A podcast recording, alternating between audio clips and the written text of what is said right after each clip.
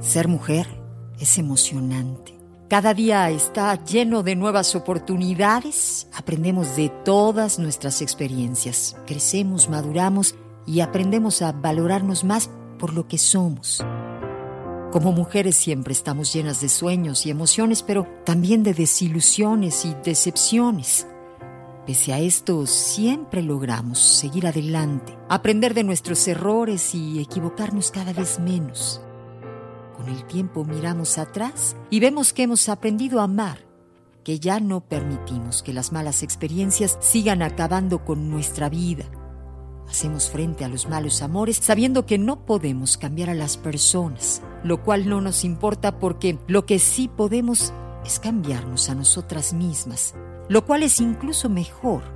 Podemos cambiar y ser mejores todavía.